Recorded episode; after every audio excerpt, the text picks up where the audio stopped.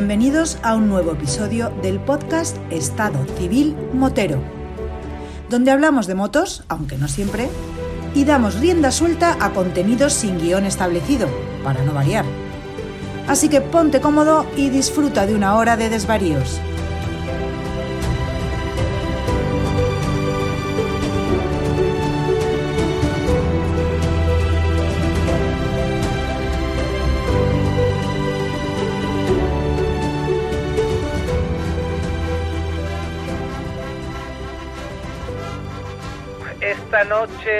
En el Cuñado Stadium se celebrará la conversación entre dos grandes fenómenos del mundo de la motocicleta. En nuestra esquina izquierda, desde Mija, con su 1250, con todos los paquetes, 270 kilos y más de 20.000 kilómetros aún confinado, Raúl Fernández.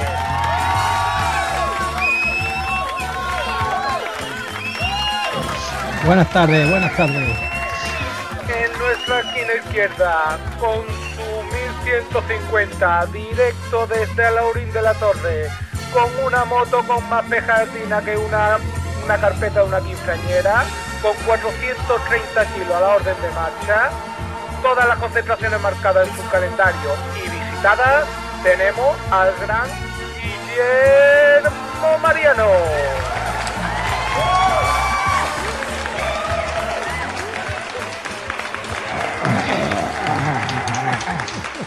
Bueno, aquí tenemos esta velada. Nuestro amigo Vampi será el juez eh, que, que guíe, que guíe este gran combate y, y nada, y lleve el ritmo de, de la pelea. Árbitro, monitor, eh, yo a lo mejor haré incluso de, de primeros auxilios, sin, sin besos y sin lengua, ¿eh? Ojo. Que luego, luego ahí van los entendidos y historias raras. ¿Qué pasa, chavales? ¿Cómo estáis? ¿Qué tal? Buenas noches. Buenas Vamos noches. a pasar por rato aquí. Raúl, ¿qué tal? Confinado, confinado, aquí confinado, deseando arrancar la bicha. Raúl, tú exactamente estás en Mijas Capital. En Mijas Costa, ¿Y qué moto tienes? una Adventure 1250. La 1250 Adventure, de color. Salió gris, ahora ya se le va viendo menos el gris. El rojo ha desaparecido del asiento y de las pegatinas y se está volviendo oro, gris y negro. Eso es porque. ¿Por qué? Porque le has hecho muchos kilómetros, porque le has metido muchos extras. La anterior que tuve era roja, roja y quería ya cambiar del rojo. Y esta traía inserciones en rojo, tanto en pegatinas como en el asiento. Y bueno, poco a poco se lo he ido camuflando. Como la saqué con las llantas doradas, quería jugar con el oro negro y gris. Mola, mola, mola. Tengo un conocido que tiene también una Adventure, una 12. Una 12, 12 1250 también, una Adventure, con las llantas doradas en azul, Sí, negro. Es muy bonita. Guillermo Mariano, ¿tú qué moto tienes? Recuérdanoslo para los que no han escuchado este podcast. Bueno, ante todo, pues eso, buenas tardes, buenas noches, buenos días a todo el mundo. Eh, yo tengo la moto. La moto, mayúscula, la moto. Lo demás son sucedáneos. Lo demás sobra, lo demás son sucedáneos. Viene pegando fuerte. Eso es así. Y los pimientos son asados. Y las papas fritas. Eh, bueno, eh, no, ahora hablando en serio. Una, una BMW eh, modelo R1150 GS Adventure, que precisamente ahora ya va camino de los 18 añitos, puesto ya que estamos en el cuadrilátero, que no la cambio. Vamos, que no la cambio. Oscar, tú Dime, por dime. otro lado, ¿qué moto tienes? Yo tengo una 800 GS Adventure, la más alta de, de todas, pero algo canija a comparación de la suya. Y nada, equipada a mi gusto y con todos los detalles a vivo por haber. Del año Del año 2014. Esta está entre medio de estas dos preciosidades que llevan. Todas son Adventure y todas las, de- las llevamos bastante equipadas para disfrutarlas, ya que no nos dejan sacarlas a rodar ahora mismo, al menos las vemos. Y entre medias se podría meter a, la- a mi F800 del 2008, que no es ni Adventure, ni es de las nuevas, ni es de las viejas, y está o sea, un poquito más vieja que la tuya, que tu F800, un poquito más moderna que la R1150 de Guillermo, y evidentemente mucho más antigua que la de Raúl, para que nos pongamos en tesitura de, los cuatro puntos de este cuadrilátero. ¿eh? Y ahora empieza la pelea. Y digo que empieza la pelea porque el hecho de que estemos los cuatro grabando hoy es porque cuando hicimos este episodio, que creo que fue el número 26, se creó la polémica de que la electrónica sí, electrónica no. Las motos modernas contra las motos antiguas. La necesidad o la no necesidad de tener motos modernas. ¿Quién quiere empezar? Por edad que empiece Que empiece el nuevo. No me decir que empezar el nuevo, que empezar el nuevo. A ver, para mí la tecnología es algo a lo que me gusta agarrarme. Quizá mi primera experiencia con una moto grande me marcó un poco. Cuando yo en su tiempo me saqué el A2, cometí el grave error de comprarme una moto de segunda mano porque no me llegaba para una nueva y me compré una Ducati 500 Desmo. Estamos hablando del año 1981. La moto creo que la disfruté tres o cuatro días. Le tuve que hacer, le tuve que cambiar casi todo lo que tenía la moto encima. Creo que la tuve ocho meses. De los ocho meses ya os digo, la disfruté dos días porque el resto lo pasé en el taller. Entonces me dije, nunca más una moto de segunda mano. Aunque sea me compro una moto más modesta, pero nueva. Y bueno, y así lo hice. Y me compré una moto nueva y jamás tuve un problema. Porque he ido actualizando las motos, le he ido haciendo sus revisiones pertinentes. Yo no soy manitas como Guillermo, ni he tenido tiempo por mi profesión de, poderle dedicar. Entonces siempre estado en manos de, mecánicos y de, los servicios oficiales. A mí me gusta salir con la moto y disfrutar. No me gusta estar pendiente de si tiene este ruido, tiene aquel, de si tiene este problema o tiene aquel otro. Por mi generación he tenido la suerte de disfrutar de un, digamos, una progresión en lo que es la tecnología de las motos brutal. He pasado por muchos tipos de motos las he disfrutado todas. Fíjate, en este último cambio, por ejemplo, que ha sido el cambio, digamos, menos traumático en cuanto a que el estilo de moto era prácticamente el mismo. Pasé de la 1200 LC, motor de agua de 2006, de 2016, perdón, a la 1250, eh, justo va a ser un año ahora el día de San Valentín. Cuando yo la pedí, ni siquiera la probé, porque pensé que era más o menos la misma moto y estaba tranquilo con que aquella me había ido muy bien y que esta iba a ser igual, sí, un cambios, pero eran cambios de maquillaje. Pues mi sorpresa fue que cuando la arranqué, la moto mm, era otra moto, o sea, era la misma moto, pero las sensaciones que me daba, tanto, tanto en la ergonomía como en, sobre todo el motor, el motor, la diferencia es para el que ha tenido la 1200 y se sube a la 1250, el cambio es brutal, no solo en lo que es el motor, sobre todo también, también en la frenada. Esos cambios tú los notas. Eh, yo los he notado, yo a la, a la 1200 le hice 60.000 kilómetros y a esta, pues eso, va a hacer el año y le, y le llevo hechos 20 y la verdad que esta moto para mí es muy superior a la 1200, siendo motos prácticamente de la misma generación, de la tecnología muy parecida, pero, pero suficientes son los cambios que me justifican el haberla cambiado.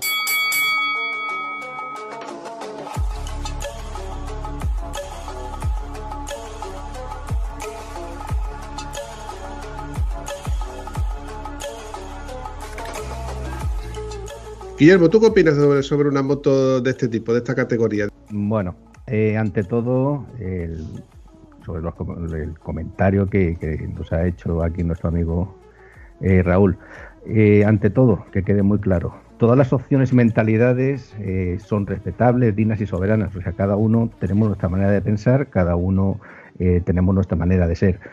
Yo, por ejemplo, pues me gustan todas las motos, sea, desde un Velosolé que lleva el motor en lo alto de la rueda, pues hasta lo último que pueda haber, aunque, aunque no sean de calle. El, sobre el tema de tecnología, pues sí, pero me gusta la tecnología útil. ¿vale?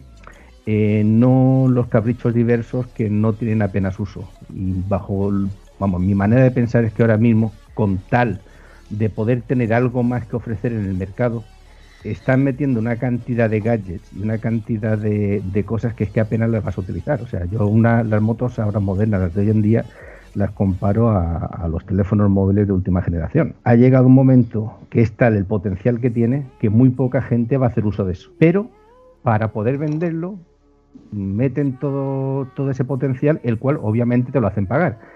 Pero es que si no lo meten, no hay nada que ofertar el siguiente año. O sea, eh, es como lo que hablamos la vez anterior. los que hemos crecido, que Raúl ha sido también de, los que empezamos, pues eso lo hemos hablado antes, eh, con, ciclomotores de correa, la cantidad de cosas que encuentras hoy en día, desde embragues antirrebote, eh, ABS, control de inclinación, control de aceleración, GPS ya integrado, con un vídeo que nos pasado el otro día nuestro amigo, incluso te viene esta llamada de emergencia en caso de caída o de, aceleración rápida. O sea, ¿qué nos espera el año siguiente? O sea, ¿qué, ¿qué, más cosas van a meter las cuales sí entiendo que habrá unas cosas que sí necesitas, otras no? Por ejemplo, lo de la llamada de emergencia es una cosa que lo veo muy bien, pero lo que no entiendo es que te lo vendan como como un extra, cuando yo creo que eso sí tendría que ser obligatorio, de la misma manera que te obligan a llevar un casco, te obligan a llevar guantes, te obligan, te obligan a llevar ciertas protecciones. A ver si me explico. Tecnología sí, pero tecnología útil. No sé si, si me he explicado. Y saber diferenciar lo que son los avances tecnológicos que sí sirven a los avances tecnológicos, los cuales son para rellenar, para meter un pack que te van a cobrar 3, 4 mil euros más y que apenas lo vas a utilizar porque un embrague antirrebote muy fino tienes que ir o muy fuerte tienes que ir para poder utilizar un embrague antirrebote en una moto de ahora. Una moto, estamos hablando de motos de 300 kilos en orden de marcha, mínimo. Eh, bueno, yo tengo entendido que las Ducati van con embrague antirrebote y son 200 y muy poquitos, ¿eh? O sea, no estamos, o sea, es que da la casualidad que justamente aquí ya vemos pues gente que vamos con auténticos pances, por decir de alguna manera, vamos con motos muy grandes. Pero motos RS que rondan los 200 y pico de, kilos, 200 y poquito, estamos hablando de potencias de 150, 160 caballos, lo llevan. No sé, ya te digo, hay, para mí hay cosas que sirven ya únicamente para rellenar, para el meter y esto más. ¿Qué tal después de este pausado primer round, que hemos visto como los dos contrincantes han ido tanteando y preparándose el terreno para eh, la siguiente, el siguiente combate o el siguiente eh, round. ¿Tú cómo lo has visto, Vampi? Yo lo que veo es que ya creo que se me vio el primero en el episodio en aquel que lo comentamos y es que yo estoy un poquito a favor de la electrónica, pero evidentemente estoy más a favor de no tener que depender de la electrónica. Es que a lo que vengo a referir. Si tú dependes de la electrónica, como por ejemplo pasa como en MotoGP, donde los pilotos están, o sea, son todo ayudas. Yo no descartaría tener todas las ayudas posibles. Pero en el momento que se me estropee una ayuda o necesite una ayuda realmente y esa ayuda no me dé, llámalo ABS o llámalo control de tracción o llámalo como lo quieras llamar. Si yo he visto compañeros que han salido en moto y van muy fuertes porque están constantemente con, activando y desactivando controles, mapas, etcétera. Y cuando yo veo que ese control deja de funcionar o se ha equivocado, la moto se le ha ido y ha dicho, que yo, es que ibas más fuerte de la cuenta porque es que se me olvidó ponerle el modo lluvia. Eh, digo yo, porque no necesitas poner el modo lluvia, lo que no necesitas es ir tan fuerte y esperando a que la moto te, te controle ciertos parámetros que no son tan tan necesario. Ese, ese es mi punto de vista. Por eso digo que estoy a favor de la electrónica siempre y cuando no quieras depender de ella para siempre. Si tú mañana dejas de coger la moto con la electrónica y tienes que coger una moto que no tenga electrónica, ¿qué te puede pasar? Que estés acostumbrado a usar la electrónica y te quedes sin ella y ahora dices tú, ¿y ahora qué? Escucha, he visto que te has quitado el polo de, árbitro de, y, le has pedido un guante directamente a, Guillermo y te ha ido para su rincón, ¿eh? Un momentito, que nosotros somos los jueces que tenemos que mediar en esto. Bueno, mi pequeño resumen rápido del primer round es que Raúl empieza fuerte, defendiéndose y exponiendo eh, lo que pueda decir Guillermo y dejando claro de dónde viene. Viene de una moto de segunda mano, de bastantes años de experiencia y el por qué está sentando el por qué es pro electrónica. Después Guillermo lo he visto un poco la defensiva, queriendo respetar mucho al contrincante, intentando empatizar con él, diciendo la electrónica sí, la electrónica útil, o sea, ya ahí se ha dejado un poquito, he visto que han encajado bien Raúl, al ceder un poco diciendo electrónica sí. Y y matizando electrónica útil, intentando empatizar con su contrincante. Yo creo que Guillermo nos puede dar alguna sorpresa en el siguiente, pero su defensa la ve un poco, un poco vacía, solamente englobándolo que son técnicas de venta. No solamente técnica de venta y marketing, pero, pero bueno, vamos a ver cómo sigue defendiendo su posición. Yo creo que Raúl tiene bastante cancha, aunque viendo, viendo al árbitro cómo se ha posicionado, no sé cómo terminará la pelea si se impugnará. Pero bueno, vamos a ir a por el segundo, ¿no, Vampi? Estoy calentito, tengo que reconocerlo que estoy calentito, pero eh, tiempo fuera y adelante segundo asalto. Bueno, a, ver, yo creo que es que para cada uno la moto significa una cosa. Para mí la moto es algo que llevo en la sangre desde pequeño.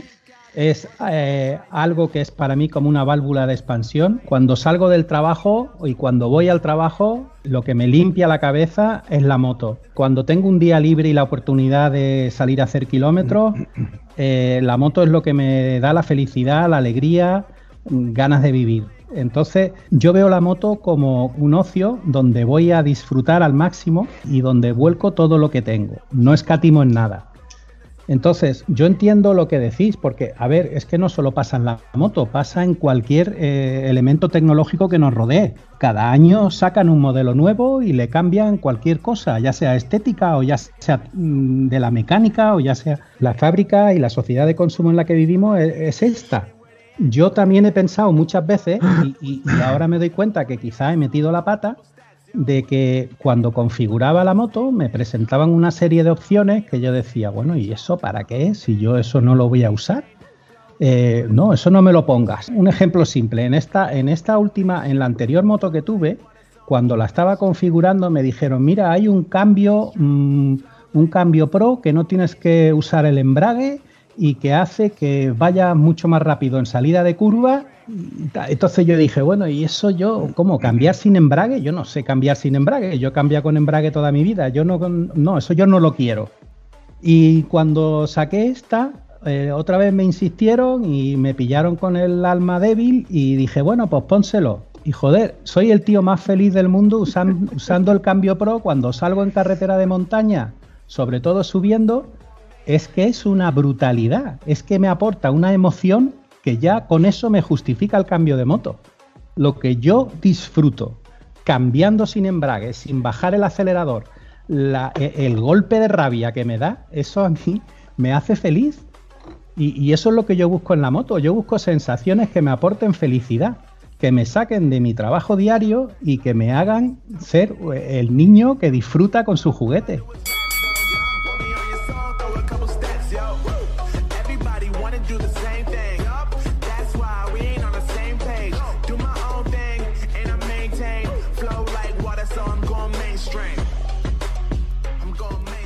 Si tú quieres una moto que te aporte y además te dé más felicidad, bájate del cambio pro y súbete a las 800 millas. Ya verás tú cómo vas a disfrutar de lo lindo. a ver, eh, es que, a ver, si nos ponemos a enumerar lo que lleva hoy en día una moto, o sea, eh, otra cosa que le he puesto por primera vez y que pensaba que era una chorrada y que el otro día que salimos eh, en diciembre, salimos a una ruta eh, fuimos a Arco de la Frontera y bueno, y volviendo por Grazalema nos pilló lluvia, nos pilló frío, nos, bueno, de todo. Yo nunca había sacado una moto con puños calefactables. Y esta vez, por primera vez, saco una moto con puños calefactables. Pues bendito sea el día que la saqué con puños calefactables.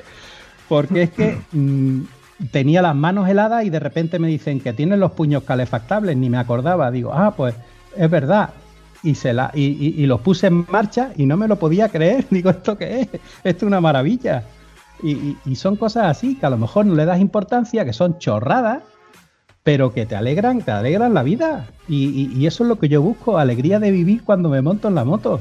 Yo disfruto, yo vuelvo a ser un niño, vuelvo a, me olvido de todos los problemas que me pueden rodear.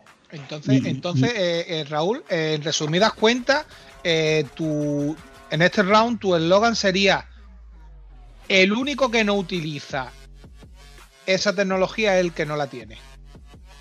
Exactamente. O sea, son tonterías, son tonterías que, parecen que es marketing, pero en definitiva son avances que, que, podemos vivir sin ellos. Se puede vivir sin él, por supuesto.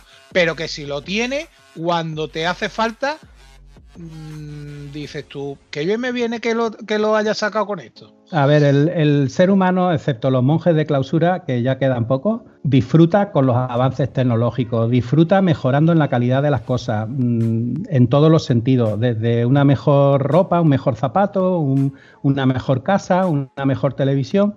Son cosas que si no las tienes, pues te acomodas a lo que tienes y lo disfrutas igual, pero si puedes tener el avance, mm, consigues un plus de disfrute que, que, cuando estás en el otro nivel no lo aprecias, pero cuando lo, tienes la suerte de tenerlo y, y, lo tienes a mano y lo disfrutas, es increíble. Y eso es lo que me pasa a mí con un montón de... A mí me llegan a decir hace 15 años o 20 años lo que, lo que lleva mi moto hoy en día y primero me creo, bueno, como lo del COVID, no me lo creo. O sea, mm, eso es imposible que pase. Eso es imposible que lo lleve una moto. Y hoy en día es que lo que lleva una moto es, es una locura. Y prácticamente todo, si te pones a ello y lo utilizas, los modos, los modos de motor. Los modos de motor, yo es algo que uso. Yo entro en una pista de tierra y automáticamente meto el enduro. A mí me caen dos gotas y automáticamente meto el rain. Si quiero ir ahorrando combustible por lo que fuera, pues meto el road. Normalmente voy en Dynamic. Es que, y lo utilizo, y si no lo tuviera, pues no pasaría nada, no me enteraría, disfrutaría de la moto igual, pero ahora tengo esas chorradas y las utilizo y no sé, o, o el ego, o la mente, o la diversión, me, me, me cubre las necesidades y me hace feliz. Y, y, Guillermo, ¿cuántos modos de, de, de, conducción tiene tu moto? Para adelante, atrás. Una, una cuando va en lo alto. Tu turno, Guille. Vale. Escucha, ha empezado duro, ¿eh? Ha empezado duro eh, este, este, Raúl. bueno, eh, sobre lo que dice Raúl, no, si las cosas son, son sensatas y las cosas cuando son, son, y hay que dar la razón cuando alguien la tiene, cosas como son. Entonces, todo lo positivo, para adelante. Yo vuelvo otra vez a, a intentar diferenciar lo que es una cosa útil, que os diría, eh, hay un dicho que se dice por ahí que menos es más. Esto, por ejemplo, de la misma manera que podríamos adaptar a la moto, la podemos adaptar a, la hostelería, del cual mi compañero aquí Raúl es, es, profesional. Hay gente en la cual yo entiendo que por una razón social o por una forma de ser, eh, hay quien para comer, pues eso, pues necesita eh, cubiertos de entrantes, cubiertos para primeros platos, eh, cubiertos para segundos platos, cubiertos para postre, la copa para el vino, la copa para el agua, la copa para el vino, perdón, para el vino blanco, para el vino tinto, para, la, para el agua, otra copa para el champán. Bueno, si no te lo ponen, comes igual. Tienes tu cuchillo, tu tenedor y tu vaso y comes igual. Entonces, eh, no se trata de no querer mejorar, ¿vale? Sino que sencillamente que se trata de, de no meternos en este globo que nos están metiendo de consumismo total. Eh, yo, por ejemplo, hay una cosa que no entiendo con, la, con, con, el tema de las motos. A mí, de la misma manera que Raúl, eh, la moto la tengo pues para un tema de, para mí significa libertad, para mí significa eh, el poder moverme y el poder maniobrar sin tener que preocuparme ni de espacio ni, ni de nada. Lo que no puede ser es que a día de hoy tú te compres una moto, la cual, al igual que un móvil, lleve tan, tanta electrónica que tiene que ser, o sea, tú necesitas una dependencia total de la marca, ¿vale? Ya sea para eh, reprogramar, para actualizar, eh, todo el tema del software, o sea, las cosas son como son. Eh, tienes un problema con un tema de recambios, únicamente eh, sirven los originales de la marca, o sea, gracias a la electrónica han conseguido capar de tal manera cualquier tipo de, de, instrumento auxiliar que tú le puedas poner a la moto, que si no pasas por caja del concesionario no le puedes poner nada. O algo el cual esa segunda o tercera empresa le haya pagado un copyright a la casa madre para poder utilizarlo. Si no es que no puede. Y eso para los que nos gusta hacer rutas largas, para los que nos gusta perdernos por sitios donde no hay concesionarios oficiales, es algo a tener en cuenta. Ya te digo, el tema de actualizaciones, Olin, eh, yo he llegado a ver el sitio donde trabajaba, pues que, que le tenían que meter el, ordenador sí o sí, pero tenía que ser el de la marca. ¿Por qué? Pues porque o se desprogramaba el ABS o se desprogramaba el tema de inyección, entonces no te da esa libertad. Que sí, que las motos ahora, gracias a la gestión electrónica, gastan menos, tienen más potencia, eh, tienen infinidad de mapas de, motor. Antes tú querías más, más potencia, abre más el gas.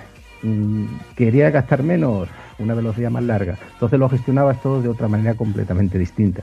Hoy te lo ponen muy fácil, pero con la condición que depende de ellos, depende de la marca. Que habrá componentes en motos antiguas que tienen que ser originales, llámese por ejemplo un cardan llámese por ejemplo un basculante, sí, pero jolín, es que es la totalidad de las motos modernas que son así. Tema de los recambios, volvemos a lo mismo. Eh, un espejo sigue siendo un espejo. Todo ¿qué ocurre? Que tú le pones un espejo para mi moto, por ejemplo, sí que tiene ya unos años, un espejo vale 6-7 euros, lo puedes encontrar en cualquier sitio. Eh, los espejos de las motos modernas es que hay algunas que tienen hasta calefactor para que no se empañe. Entonces, ¿qué ocurre? Que estás pagando 40, 50, 60 euros por un espejo de una moto.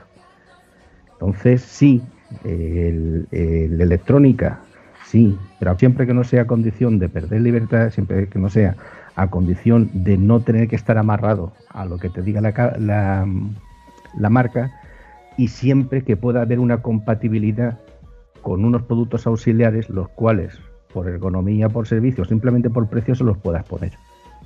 Vamos, es una opinión.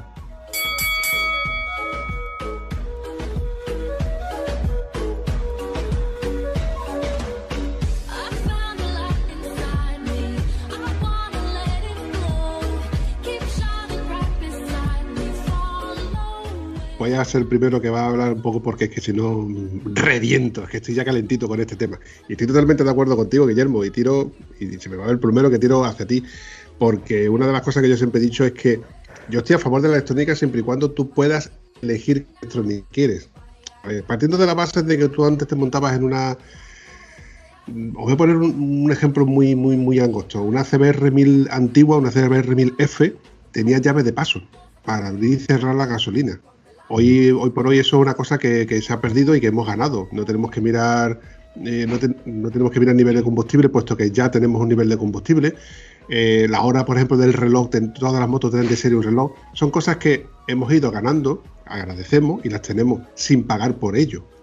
Esa es la parte que, que yo quiero de la electrónica. Cosas que estén integradas, que evidentemente a lo mejor están también integrados en el precio, pero si yo quiero. Mi moto es de 2008, venía con, venía con ABS opcional, venía con los puños del calefactable opcional. Eh, como me pasó con Raúl, una vez que yo lo probé, pues ya dije, esto lo necesito sí o sí. Yo no puedo ya vivir sin unos, puños calefactables y no concibo una moto nueva sin puños calefactables. Pero que a mí mañana me dicen ABS sí o no, bueno, sí, porque evidentemente lo necesito. Control de estabilidad sí o no, pues no, porque no lo necesito. Pero si me dicen que para tener la ABS tengo que tener control de estabilidad o control de crucero, o para tener el GPS tengo que tener el, sistema de asistencia del SOS, esas son las cosas que yo no quiero. Tener que pagar por algo que no necesito, que no quería o no creo necesitar, porque el problema es que si te crean esa necesidad de tener esa cosa, eh, llámesele, como tú mismo has dicho ahora, los espejos calefactables, si te crean esa necesidad de tener esos eh, espejos calefactables, tú vas a decir, sí, eh, los quiero y vas a pagar. Y al final son 20 euros más, 100 euros más, 200 euros más, y cuando te vengas a dar cuenta, tenemos motos como hay de veintitantos mil euros. Es una pasada. Cuando tú empezaste con una moto desde 16.000 euros, que no son pocos euros tampoco, ¿eh? Ojo ahora, entro yo un poquito. entonces, como tú sueles decir, el problema no es la tecnología sí o no. El, problema es que somos unos tiesos. Eso es así, compadre. Eso sigue siendo así. ¿No? Porque si tuviésemos dinero, tendríamos toda la tecnología. Eh, en definitiva, es eso. Ahí está conmigo, ¿no? Eh, yo, por ejemplo, lo que ha intentado defender Guillermo con lo del espejo, hay discrepo. Él ha dicho de que su espejo vale 20 euros o 15 euros en cualquier sitio y a lo mejor una moto nueva por llevar el, eh, un espejo calafectable vale 100 euros, por poner un ejemplo. Claro pero no es que valga el espejo, es que vale el sistema calefactable y la diferencia es que su espejo no se va a empañar y el tuyo por 15 euros sí se va a empañar. ¿Que puedes pasar por ello? Pues sí, sí, puedes pasar sin ello, pero mm, ¿te da un plus en seguridad? Pues, pues te da un plus de seguridad, hay que reconocerlo, porque ese, ese, ese espejo no se va no se te va a empañar. Que en un viaje largo se te puede un momento, un momento. ¿Se te puede romper el espejo calefactable? pues se te puede romper, pero va a funcionar igual que el tuyo. Y se te empañará pues, cuando se te tenga empañar, igual que se te empaña el tuyo. Y en caso de que se rompa, pues siempre tienes la oportunidad o la, situación de no poner eh, el calafectable. Estamos hablando, yo sé que esto es un ejemplo un poco básico. Tú te estás hablando, te, estás refiriendo a otras cosas más eh, internas en el motor de la moto. Pues sí, pero cuando tú estás pagando ese plus de tecnología en una gran marca como esta, también estás pagando unos puntos de asistencia a nivel europeo, a una red de talleres a nivel europeo, que si puedes mantenerte en esos precios porque te has metido en ese tipo de moto, pues yo qué sé, es como cuando llega al concesionario y dice, es que esta factura es muy, muy grande. Caballero, ¿usted sabe que se ha comprado una BMW? Sí. Pues nada, esto es lo que acarrea el comprarte una BMW. Lo único que pasa es que si queremos comprar una BMW o una, bueno, he dicho BMW porque todos tenemos BMW, pero si una Ducati, una Kawasaki, otra moto que también tenga mucha tecnología, es lo que hay. Si no, no tenemos que comprar algo más, más básico.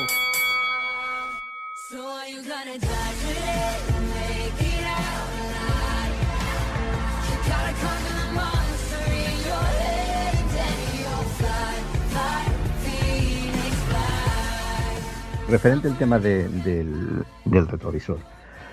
Eh, de toda la vida, cuando se nos ha empañado un retrovisor, lo hemos desempañado con el dedo. O sea, has alargado la mano, le has pasado la mano por lo alto y lo has desempañado. A eso, por ejemplo, me vengo a referir. O sea, eh, no estamos hablando, bueno, para empezar, un retrovisor se empaña cuando tú, después de hacer una ruta con un sitio frío, tú paras. ¿Vale? El calor de la moto sube hacia arriba y se te empaña. Entonces tú arrancas y los primeros 15-20 metros el, espejo está empañado. El momento que el aire empieza a fluir, automáticamente se te limpia. A eso me refiero. O sea, son cositas que si tú antes de salir tú ya ves que eso está empañado, pues lo limpias. O sea, mm, es que son. Joder, si es que hay motos que hasta ni siquiera llevan retrovisores. O sea, motos estas que están sacando de diseño y tal, ni siquiera llevan retrovisores, llevan una cámara trasera. Por Dios, si es que eso te, eh, volvemos otra vez a lo mismo, es que eh, nos están levantando los pies del suelo para ponernos cosas que en la puñetera vida lo vas, lo vas a utilizar. Que sí, que puede ser muy exclusivo el decir que tú no llevas retrovisores, que tu moto va con pantalla trasera. Pero Dios mío, ¿qué necesidad? Pregunto. Eh, sobre lo que comentaba antes Raúl, sobre el tema de disfrutar de la moto. Él, por ejemplo, decía que, por falta de tiempo o porque sencillamente a lo mejor no le gusta, eh, su moto siempre pasa por, por taller. Ya no voy a decir que sea concesionario. Pero es que, por ejemplo, en mi caso, hay otro punto más. O sea, eh, yo disfruto como un guarrillo cuando a la moto, a veces que ni siquiera hay ruido, es que el ruido a veces hasta te lo inventa. Mm, y desarma media moto las cosas como son. O sencillamente eh, quieres cambiar eh, eh, la posición del manillar y acercártelo más. Y, si no te da para acercarlo porque los, latiguillos son cortos, pues desarmas la horquilla de dirección para cambiar o para reubicar el cableado.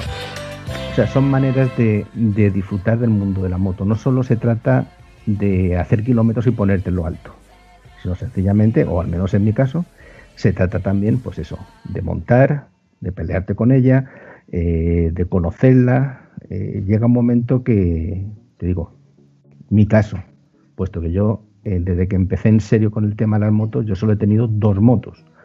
Una fue una Super Teneré y otra fue, o sea, esta es la, la, GS. Entre estas dos motos llevan cerca de 30 años. No he tenido necesidad de cambiar de moto. Y de hecho cambié la primera por la segunda, o sea, cambié la Super Teneré por la GS pues porque llevaba ya una moto que tenía 15 años de antigüedad, entraba en curva cargado hasta las trancas y eso se meneaba como un garbanzo en la boca de una vieja y un día que me pillé vacaciones pasé por delante de, la GS y dije, esta. Y esa fue la que cayó. Entonces eh, hay veces que, que, te preguntas si fue como a veces salen en los dibujos animados.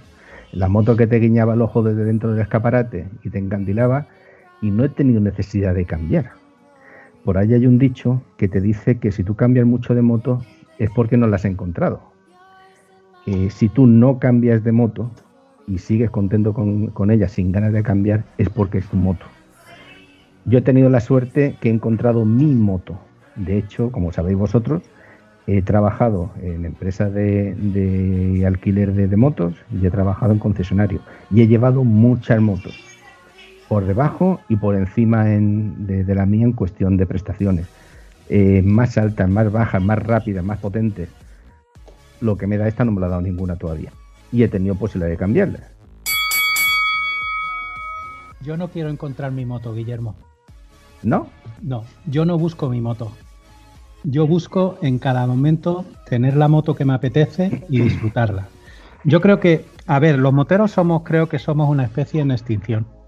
Creo que eh, cada vez, por lo menos tengo un buen amigo que Guillermo conoce, propietario de un concesionario, y me dice que es que cada vez hay menos moteros, cada vez se venden menos motos grandes, se venden más ciclomotores, más scooters, pero motos grandes cada vez se venden menos. Pero que me estás contando. Em, aquí lo que hay es una discrepancia, creo yo, en el concepto de uso de la moto.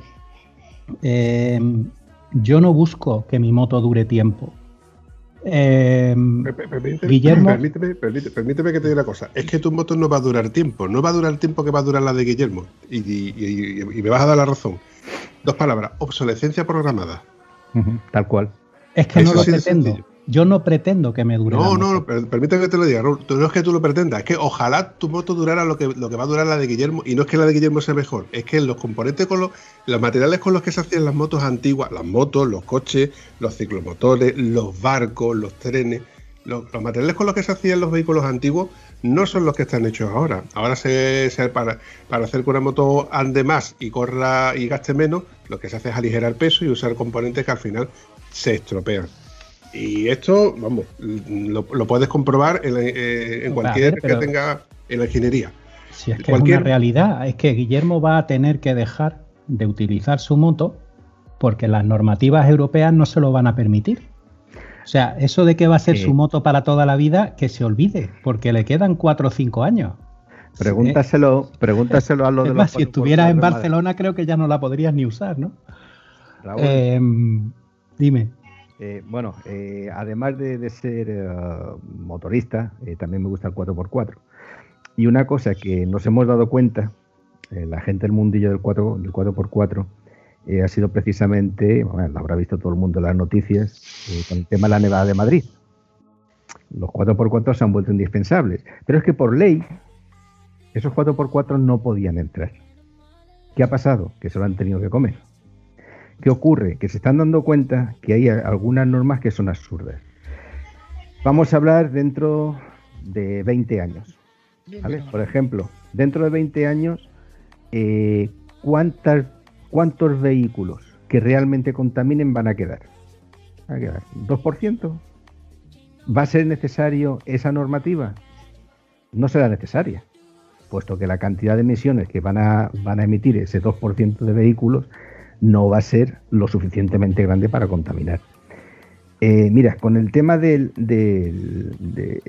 la obsolescencia programada, eh, por ejemplo, yo gracias al tema del 4x4 en su, en su momento, que estuve bastante metido, eh, yo me acuerdo que yo fui un día para sacarme la licencia de banda ciudadana, el CB27, y bueno, tuve que ir a correos, por suerte me salvé de, de hacer un examen, hacía muy poco que habían que habían permitido ya que no hicieran examen. Sencillamente te daban un permiso que a los cinco años lo tenías que renovar. Bueno, pues ibas con el miedo de que si algún día llevabas la radio en el coche y no llevabas ese permiso, tenías un problema, puesto que te podían multar. ¿Qué pasó? Que al cabo de un tiempo en Estados Unidos hubo un huracán, el Katrina si no mal recuerdo, todo el sur de Estados Unidos eh, literalmente se quedó bajo agua y si no hubiese sido por los radioaficionados que tenía la banda ciudadana, sencillamente habría habido muchísimas más víctimas de las que hubo. ¿Por qué? Pues porque se dieron cuenta que tanto digitalizar eh, como contrapartida tenía el problema de que al no haber líneas físicas de cobre y al no utilizar las radios, en el momento que una torre de un repetidor se iba, automáticamente toda la población se quedaba sin, sin comunicación. ¿Qué se dieron cuenta de eso? Que la banda ciudadana tenía que seguir. ¿Qué ocurrió? Pues sencillamente que se liberalizó el uso de banda ciudadana. De hecho, únicamente eh, en años posteriores pasó aquí en España, tú ibas a correos, Pedías tu permiso, no tenías que pagar nada y según tengo entendido, si no, si no estoy equivocado y no lo han vuelto a cambiar, tú puedes a día de hoy comprar una red de banda ciudadana, la puedes tener instalada donde tú quieras sin necesidad de, de darle permiso a nadie. ¿Qué ocurre? Pues que se han dado cuenta que son bienes necesarios. Y volvemos a lo de antes. Tecnología útil, sí, toda. Pero la tecnología útil no tiene por qué ser lo último, no tiene por qué ser lo nuevo. La ergonomía de un martillo o el diseño de un martillo no ha cambiado en miles de años, ni cambiará. ¿Por qué? Porque sencillamente tiene una forma de uso concreta para un uso perfecto. Pues exactamente igual. O sea, es a mí me hace gracia que es que no, todo lo viejo hay que quitarlo. Perdona, vamos a quitar lo viejo que no sea necesario o lo viejo que no sirva o que no pueda servir nunca más, porque lo que no puede, lo que no sirve ahora sí puede servir dentro de un tiempo. De hecho, las cabinas telefónicas, según tengo entendido, están obligados a dejar una cabina telefónica por cada X habitantes que hay en una población. Por si un caso hay un desastre natural y se pierden los repetidores, al menos haber algún tipo de comunicación. A eso me refiero yo. Eh, el tema de que no vas a poder circular por ciudades y tal, espérate que todavía no está nada escrito. Que lo último que, escuché antes de ayer es que han sacado un tipo de vehículos que son vehículos eléctricos de versiones eh, con autonomía extendida. Bueno, pues resulta que el vehículo eléctrico con autonomía extendida es un vehículo que en el maletero lleva un pequeño motor de explosión, o sea, un generador. Macho, Mm, no me digas tú que no es para darle una pata en la frente al tío que ha diseñado esto. Eso es ni más ni menos que el típico meme que se ve el tío con el con ese X6, ese Cayenne de híbrido.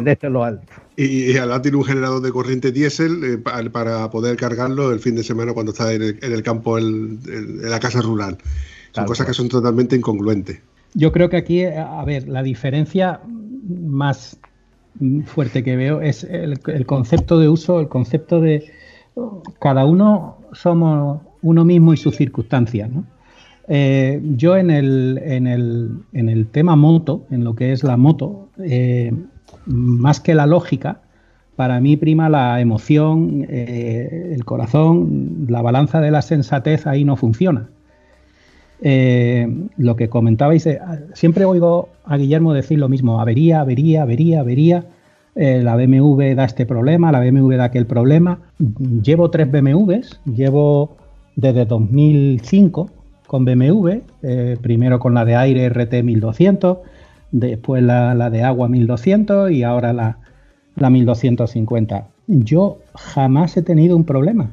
Sea, el único problema que tuve una vez fue con la roja, que se me acabó la batería, pero tenía tres años, estaba al lado de, una cuesta y la arranqué a racha y me fui al concesionario y me cambiaron la batería. El concepto que, decíamos antes de que, claro, Guillermo es un manita, le gusta, le, encanta, yo es que no sé ni cambiar una bujía, yo es que no, es que ni me preocupa, es que es algo en lo que no, no entro, no, no voy a perder mi tiempo en eso. Yo prefiero estar montado en la moto que, que desmontándola y montándola. Tengo muy poco tiempo, generalmente no en los fines de semana, poco tiempo que tengo la quiero disfrutar. Sí, pero entiende, pero sigo también, luego, ¿eh? entiende también que el, montarla y el desmontarla es otro placer que encontramos algunos en el tema de nuestras motos. Claro, a ti que te gusta, pero a mí no. Yo, no, yo no disfruto con eso. Yo me compro un Lego y me lo monto. claro. Es que cada uno Duración en el tiempo. Yo no me planteo una moto a 5, 6, 7, 8. No me lo planteo. Yo, si la puedo cambiar dentro de tres años y medio, de cuatro años, pues la cambiaré. Si lo que saca BMW me incita a ello, pues lo haré. Dependencia de la marca, pero es que me encanta. A ver, yo no tengo problema. Yo he tenido Ducati, he tenido Yamaha, he tenido Suzuki, he tenido Honda, he tenido Kawasaki, he repetido Honda, he repetido. Y, he encontrado mis tres BMW y, ya no me quiero despegar de la marca. De momento no hay ninguna otra marca que me ofrezca un producto que a mí me dé la sensación de placer y de seguridad que me ofrece BMW. Y, y, es que estoy plenamente satisfecho con mi moto. Yo no cambiaría mi moto. Yo ya lo he dicho varias veces, si yo tuviera que cambiar mi moto porque ya no puedo con ella, porque ya tengo una edad que pues no, ya cada vez me va quedando menos, pues no me pueda subir, no pueda manejarla por la altura, por el peso, pues mi próxima moto será una R18 Classic de lo que hay ahora en el mercado, pues esa sería mi próxima moto. Si Pues yo Sidecar. no puedo manejar, Eh, no, con Sidecar es el guille. ¡Zas en toda la boca! Yo el Sidecar no me entra. Eh, Yo eso no para mí no es una moto ni es un disfrute. Yo eso de entrar en curva recto no lo entiendo. Yo tengo que inclinarme. Entonces, el- el- todo eso que habéis comentado de avería, duración en el tiempo, programa de mantenimiento, dependencia de la marca, a mí me encanta. Sí, a mí me encanta la marca. Y a mí me encanta llegar a mi taller, que me, me tratan en el concesionario oficial al que voy de maravilla y estoy plenamente satisfecho y yo le hago todos los programas de mantenimiento que, que marca la, la- la moto y jamás he tenido un problema. Es que no, el único problema es que, que hay que echarle gasolina, pero por lo demás no he tenido que hacer nada. Vamos, Vampi. Que están los dos con la mano levantada y se paso, Raúl. Nada, que, que se, que aguante Oscar. Eh, pero a ver, Raúl, el- tú, como, tú lo que planteas, no, no lo llamaremos un consumismo eh, compulsivo, ¿vale? No, o sea, esa necesidad de, inconformismo, de, de querer siempre, eh, o sea, de no, de no aferrarte a nada, de, querer siempre lo, lo- nuevo, la- el cambio, tal. Te juro que hay veces que cuesta creerlo, cuesta creerlo porque al menos yo soy un tipo de persona que le coge apego a las cosas.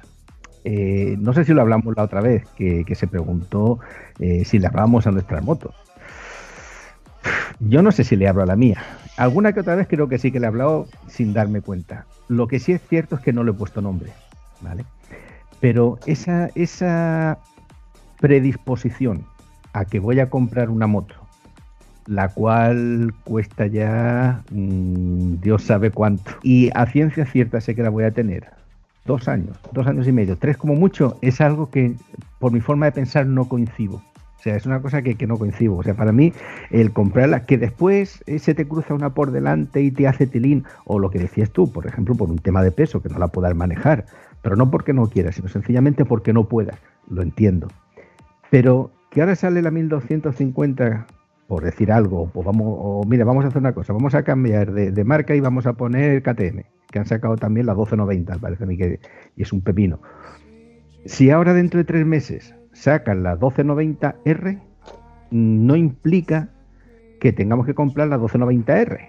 O espérate, lo vamos a hacer más, más real. iPhone. Esas cosas que se ven por televisión. Sencillamente, porque han sacado el nuevo modelo de iPhone. Por la gente por querer tener el nuevo modelo. Os juro que no lo entiendo. Porque vamos, muy friki tienes que ser para sacarle tú el potencial a ese teléfono. Este me enseña que tiene un iPhone. Que sí. Pero a que no, a que no eres capaz, a que no has sido capaz de acabar con la memoria de ese teléfono. Es imposible. O sea, eso tiene más memoria que un portátil de hace tres años. Pero bueno, sacan el modelo nuevo y ya está la gente haciendo colas de las 4 de la mañana. Es que, perdón un momentito que te interrumpa, Guillermo. Es que has sacado la parte doliente. Y tú, si me hablas de Apple, pues te voy a, te voy a hablar de Apple. Es que no puedes compararlo con Apple porque eh, trabaja en otro, a otro ritmo, otra industria, y yo no le recomiendo a nadie que se compre un iPhone. Ojo, este que te me he comprado ahora es el sucesor de otro que tiene tres años y el sucesor de otro que tenía otros tres años. Yo cambio de teléfono cada tres, cuatro años y, aún así me tengo que entrampar porque es una barbaridad lo que vale. Sí que es verdad que el sistema operativo y el ecosistema que, que conlleva, pues me facilita la vida un montón. Y es de esas cosas que sí se puede comparar con el tema de las motos. Ah, y voy con Raúl en que te facilita mucho muchas cosas para que al final caigas en la trampa de seguir usando ese sistema y ese, y ese ecosistema. BMW te facilita mucho las cosas con eh, lo, que hablamos antes, ¿no? Sistemas de control de tracción, freno, eh, freno combinado, puño calefactable con hasta 9 grados de temperatura, eh, más, más, botones que el, que un submarino nuclear, en fin, yo creo que eso está es, es, es, muy discutible, pero no me los compares con los teléfonos. ahí duele, ahí duele. Es que valoreo. Ahí duele.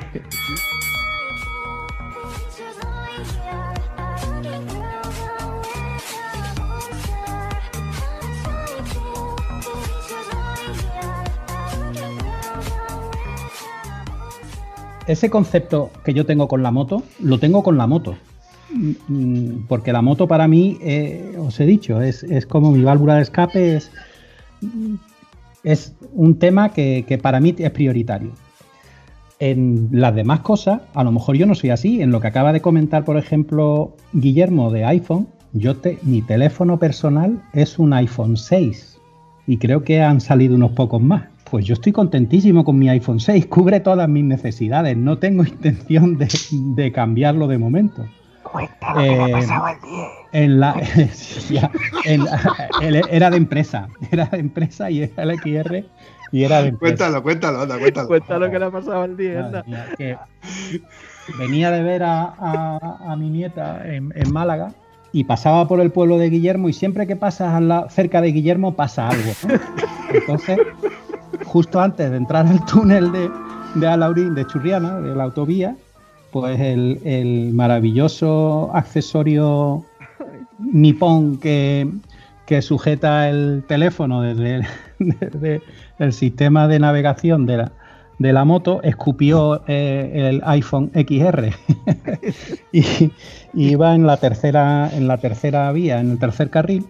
Y claro entre que paro doy la vuelta que la tuve que dar en Torremolino y vuelvo a- al cruce de Churriana y me meto y pues el teléfono estaba incrustado en el asfalto no sé cuántos camiones habrían pasado por encima coches habrían pasado total que perdí el teléfono pero que ese era el de empresa que no lo, no lo, no lo cogí yo eh, no sé, el tema de la ropa. A mí la ropa de marca no me llama. Eh, yo estos señores, por ejemplo, los veo equipados que, que es que me quedo alucinado. O sea, hasta con colorines. Eh, Guillermo, yo sé que estaba enamorado de mi moto roja en el momento que le vi vestido como la moto. O sea, iba vestido como mi moto. Digo, este tío, fíjate la ansiedad que tiene. Y, yo tengo una chaqueta de cordura porque aquí el chiquitín se la compró, no sé, le quedaría chica o lo que fuera, le dio pena y me la, y me la vendió. Y la tengo gracias a él. Pero son cosas que uno en su balanza de vida mm, mete más medios o mete menos medios.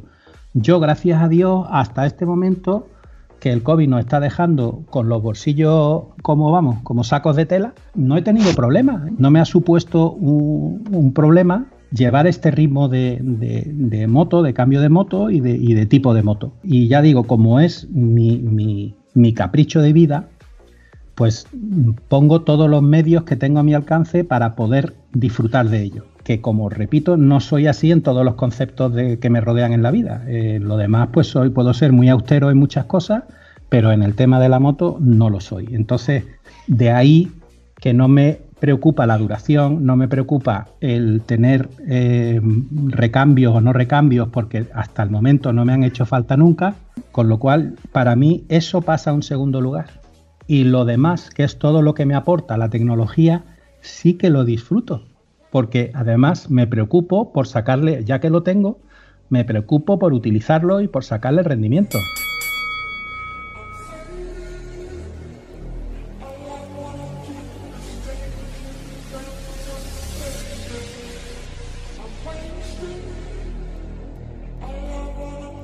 es por ejemplo lo, lo que comentábamos. O sea, eh, a Raúl no le duele pues eh, gastarse los, miles de euros que le pidan pues para el tema de, una, una seguridad pasiva. ¿Vale? Llámese, pues yo que sé, cualquier tema de electrónica que tenga la moto o, por ejemplo, tipo de aceleración. Pero sí le duele, por ejemplo, el tema de un equipo. Equipo, una equipación. En mi caso, llevando una moto mm, básica, sí le doy una prioridad a lo que es la seguridad activa. Entonces, yo, por ejemplo, pocas veces me habréis visto a mí salir de ruta en un pantalón de vestir o con unas zapatillas o unos tenis o un calzado bajo o, sin chaqueta, sin, sin protecciones. Es a lo que vamos, eh, y es como empecé yo en su momento, pues que cada uno teníamos nuestra forma de pensar, que todas las opciones eran, eran respetables y, y dignas, ¿no? Yo podré ir con una moto vieja, ¿vale? Una moto vieja, bueno, no, no pongamos vieja, vamos a poner que sea una moto eh, antigua pero actualizada. Pero lo que sí voy a estar siempre eh, va a ser pues con, con lo que pueda. Si puedo llevar la cordura que más abrasión aguante, la llevaré. Si puedo llevar las protecciones que más protección tengan, las llevaré. Si puedo llevar un casco el cual entre comodidad y peso le pueda sacar la mejor eh, relación, lo haré. Eh, ahora decirme, claro, ¿eso se hace con tecnología? Sí, pero volvemos otra vez a lo mismo. Tecnología mm, la cual eh, puedas diferenciar, que sea una, una tecnología positiva. En eso os aseguro que no, que, que mi bolsillo no tiene fondo.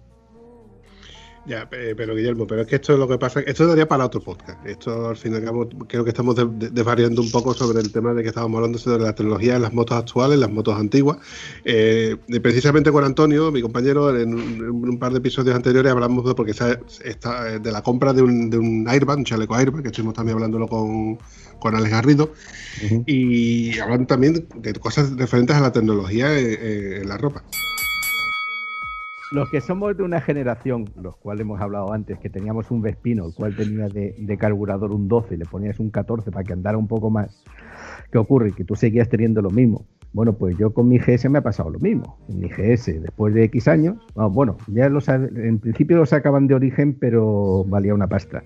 Eh, después ha resultado que hay un tío, un tal John Gaming, le voy a hacer publicidad al gachón porque la, la verdad es que se lo merece, el cual eh, le pones un chip, o sea, perdón, abres la centralita y le cambias un... un- ¿Centralita? Eh, ¿Eso es electro- de electrónico? inyección, de, de inyección, inyección. Ah. Y lo que te hace es te cambian los parámetros de inyección, que sencillamente son los mapas que llevan ahora los modernos, que tienen eh, mapa 1, 2, 3. En este caso es tú llevas y le pones uno. O sea que tú Ya, tienes unos mapas encubiertos. Eh, no, tengo uno, pero escucha que las bombillas van con voltios, que no van con, con una linterna de una vela dentro, eh, que, que van con corriente, con 12 voltios. No, volvemos a lo, a lo que decíamos antes. Tecnología que sirva, que sea fehaciente, que tenga una garantía de funcionamiento y tal, la mar de bien. A menos en mi caso. Eh, el pagar por tonterías y el pagar por chorradas, no lo entiendo. Pero bueno, ahí estamos, los que llevamos moto de 18 años. Eh, hace poco salí a carrilear con unos compañeros el domingo pasado. Iban con motor nueva de última generación.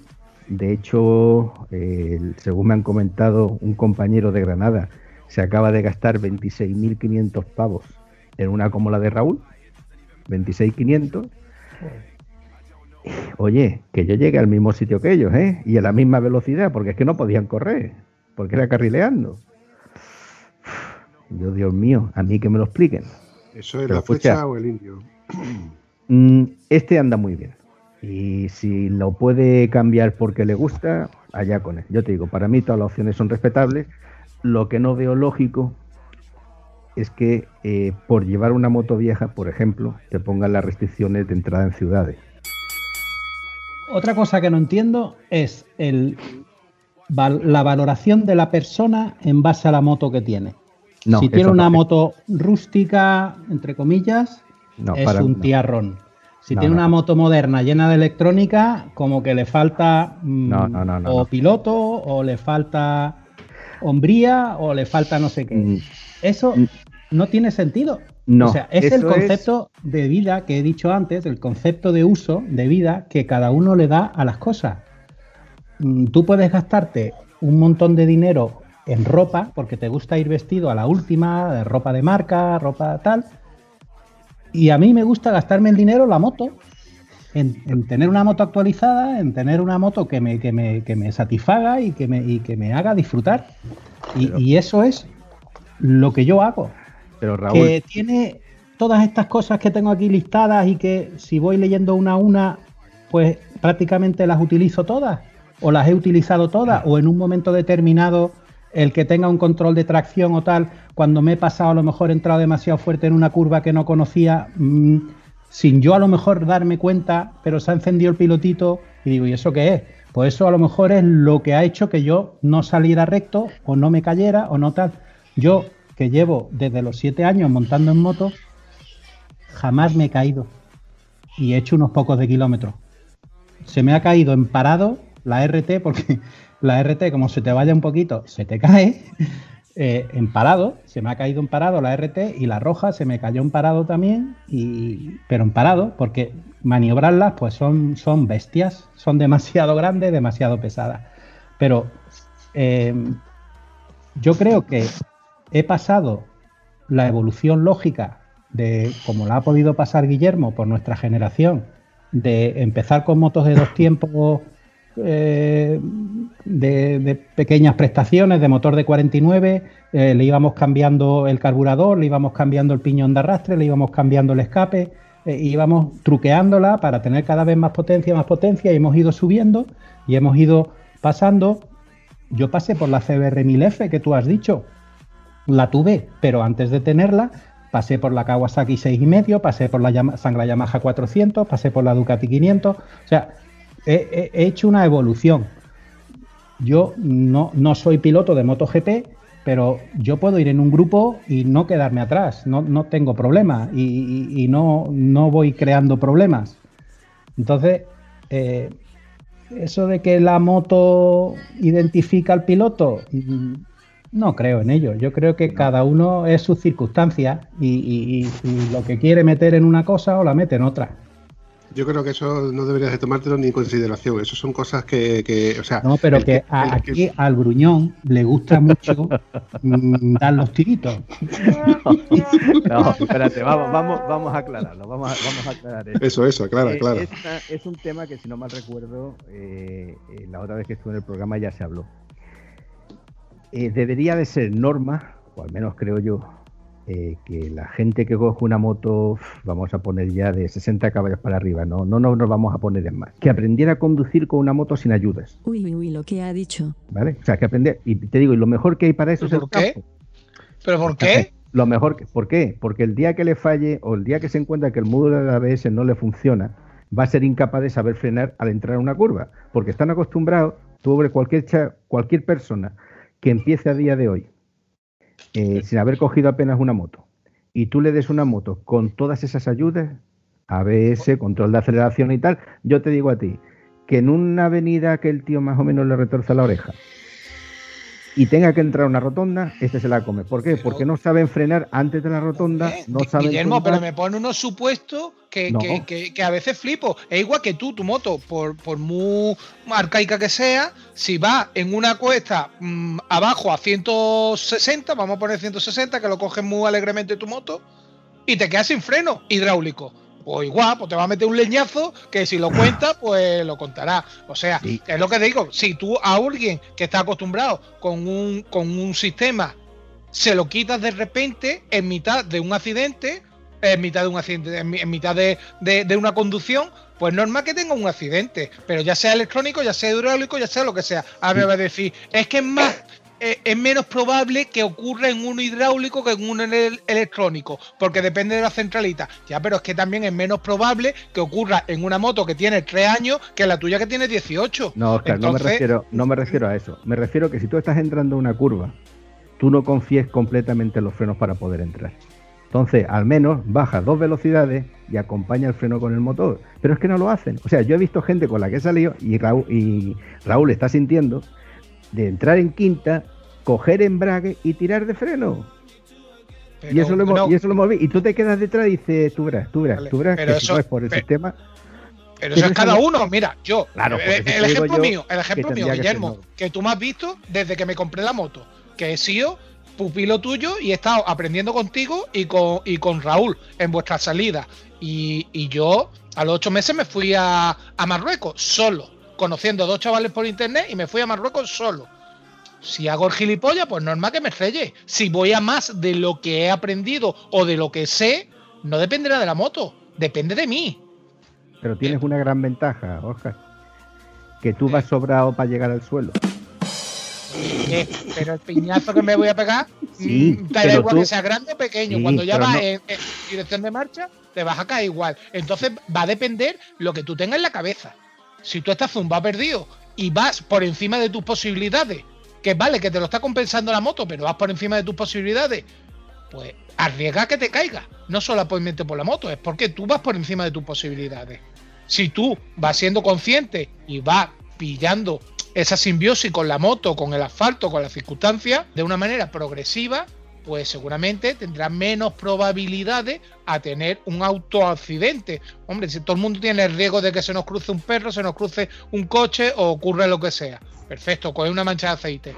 Pero yo discrepo, yo creo que al revés, toda esa tecnología va a ayudarte más a que no tenga un accidente, a que sí lo tenga porque haya una avería que te falte de ella. Hombre, si tiene una avería, pues está claro, tiene una avería. Y, si te, y, puede provocar un accidente, puede provocarlo, pero seguramente te va a sacar muchas más veces en la conducción con esa moto de problemas que generarte un problema, que no lo, porque no tenga esa ayuda tecnológica.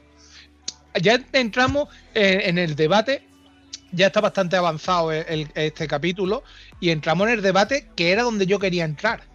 En la tecnología, en la seguridad. Hemos estado hablando de pijotada, hemos hablado de 4x4, hemos hablado de radioaficionados, hemos hablado. Yo estamos hablando de motos y estamos hablando de seguridad. Se ha tocado por encima el tema de la seguridad activa, seguridad pasiva, el de los equipamientos. Yo soy, y bien lo sabéis, que no he tenido reparo en gastarme la mayor pasta en equipamiento. Tengo las chaquetas, la más tope de gama de Revit, el casco pues he visto uno de gama alta, las botas también, pantalones también. O sea, mi equipamiento que yo llevo mm, no tiene nada que envidiarle a, a uno de gama muy alta. ¿Me está vacilando o qué? eso? No, no, no, no estoy vacilando, sino que. No, no, precisamente es eso. Porque yo he reconocido, yo he reconocido y he querido subir una serie de escalones a una gente que va por delante mía en la conducción de moto y si yo quiero seguirlos, tengo que aprender de una manera consciente. Y he preferido invertir en mi seguridad en caso de que en ese crecimiento personal en la conducción, para poder seguirlos a ellos, si tengo un accidente, poder contarlo. Me lo he invertido en mi seguridad. Por ejemplo, Raúl ha dicho que tiene una chaqueta de cordura y sido porque se la vendí yo, porque me estaba pequeña. Eh, él, él no ha querido invertir en esa seguridad porque en tantísimos años que tiene no se ha caído y confía mucho en su conducción y en la tecnología que lleva su moto. Bueno, razonable, es su manera de pensar. Yo soy consciente de que mi conducción pues no es la vuestra, no tiene la experiencia que tenéis ustedes ni los kilómetros que tenéis ustedes y bueno, mi moto pues está tecnológicamente está aceptable, pero bueno, no tiene a lo mejor grandes avances tecnológicos en seguridad pasiva. Pero sí soy consciente en mi limitación en la conducción. Y bueno, desde que empecé a salir con Guillermo, ahora, pues bueno, cuando quieren dejarme atrás, por supuesto, me dejan atrás. Pero yo también soy consciente que no debo de seguirlo. Yo soy consciente hasta dónde tengo que quedarme. Y sé que soy consciente y me conocen y los conozco, que sé que a lo mejor dentro de 20 kilómetros o 10 kilómetros, después de las curvas que ellos se están divirtiendo, me van a esperar y me van a llegar. Entonces yo no tengo por qué exigirme a ponerme al nivel de ellos en un momento que ellos se están divirtiendo y por querer arriesgar y querer seguirlo, voy a, sobrepasar mi, actitud de, conducción. Entonces, mm, es mi manera de pensar.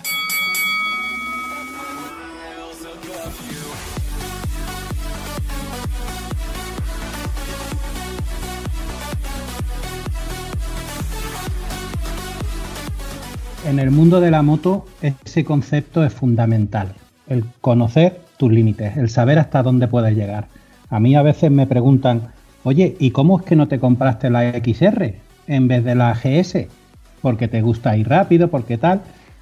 Digo, oye, mira, es que vale lo mismo, pero es que yo con una máquina de 160 caballos, yo no me veo, porque no me voy a sentir seguro, porque sé que en un momento dado se me va a ir la olla y, no, no quiero. Yo en el motor Boxer he encontrado el motor hecho a mi medida. He encontrado el motor que dentro de lo que es, que cada, cada vez es más bestia, pero todavía sigue siendo humano. O sea, es una moto que tiene una limitación de velocidad punta y que tiene unas limitaciones que para mí la hacen gobernable. Yo me siento seguro en esa moto porque sé que, aunque la lleve al límite, la voy a poder controlar. Sin embargo, en una KTM de estas que hay ahora o en una XR, yo sé que no tengo la capacidad de controlar esa cantidad de potencia que te puedes sacar en un momento dado. Y no quiero ni probarlo.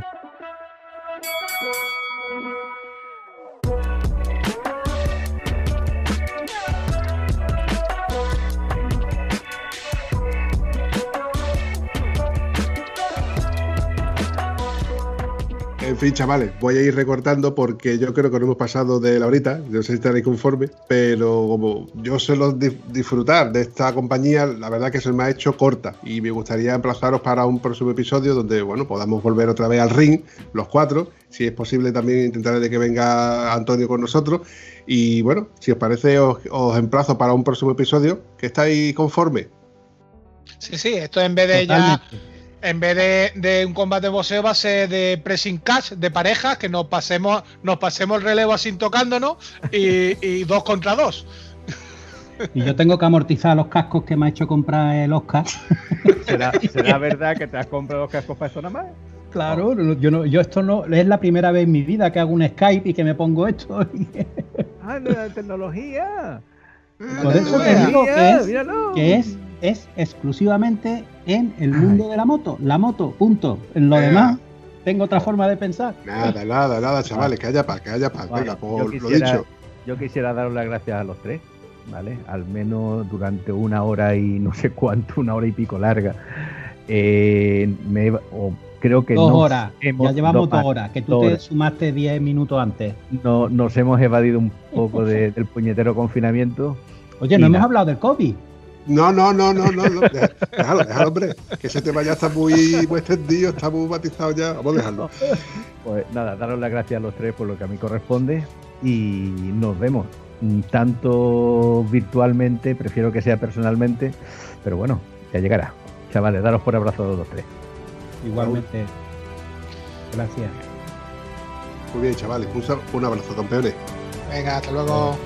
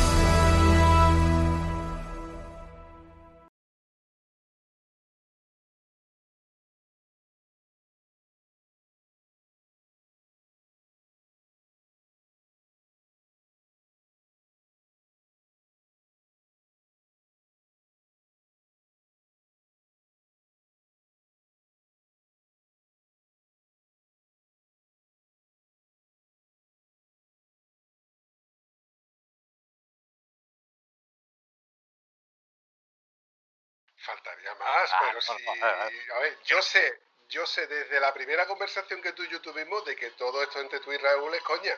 Por eso la idea es enfrentaros. Y de hecho, bueno, ahora también lo comentaré con Raúl. Vamos a hacer un pequeño teatrillo. Voy a hacer un pequeño teatrillo donde os voy a poner un cuadrilátero a cada uno en una esquina de un ring y voy a decir el ring de la derecha o el que toque. Eh, tenemos al tío que mira la hora, cuando, que, o sea, el tío que para saber qué tiempo hace, saca la cabeza y cuando ve que se le, que se le coge el bigote es que hace frío. A ver. Cualquier coño Vale, de, vale.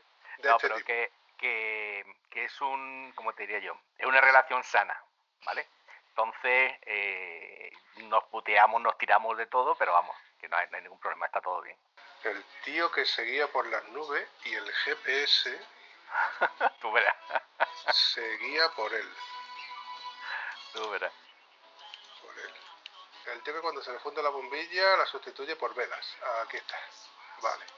Encender un mechero alguna que otra vez en medio de la carretera si lo hemos hecho, ¿sabes? Vale, tú sabes que esto es coña. He, he pensado poner o de las velas o, o le quitan los faros a los pepinos.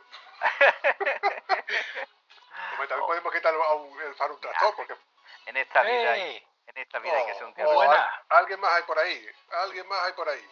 Hombre, don Raúl, Jeje, ¿Qué pasa, Guille? ¿cómo está el tío? Ya está, chiquitín. Oh, ¿Qué tal? ¿Cómo estáis? Oh, Ah, aquí pu- puteándote. Eso está bien. Eso, eso. Vea, qué pedazo de auriculares, ¿no, Guille? Sí, se lo he mandado al Paco. Qué Mira, luz, sí, mira, mira, mira. mira. Manga al niño. Oh, esos son de Garrido, por lo menos. propaganda, propaganda, ahí buena. Pero lo que, lo que flipa es que no es que tenga un altavoz en cada lado. Es que tiene cinco aquí dentro y cinco aquí dentro. Eh, eh, al que no le gusta la electrónica. Por ¿no? eso, a ver, por eso. Oh, eh, a esto ver, es el mi mundo al revés. Mi, mi pregunta iba con Rintintín. O sea, yo lo esperaba con dos cocos y una pajita. Bueno, creí, creí que iba a decir el megáfono ese que sale el perro escuchando al lado. Entonces, lo que hablamos la otra vez no, no se hace, ¿no? No, no, no, ni se te ocurra. A ver cómo se lo escuché a este ahora. Claro, me acabo de acercar el micrófono. Ahora es cuando os tengo que hablar de categoría. Ahora es cuando estoy escuchando la sutil voz del vampi. No veas. ¡Wow! ¡Qué categoría! No tengo cascos buenos, pero por lo menos me, me compré un micrófono de Tiesospre. De Tiesospre. ¿Sabes lo que es Tiesospre? Vale. La tienda esa de los tiesos.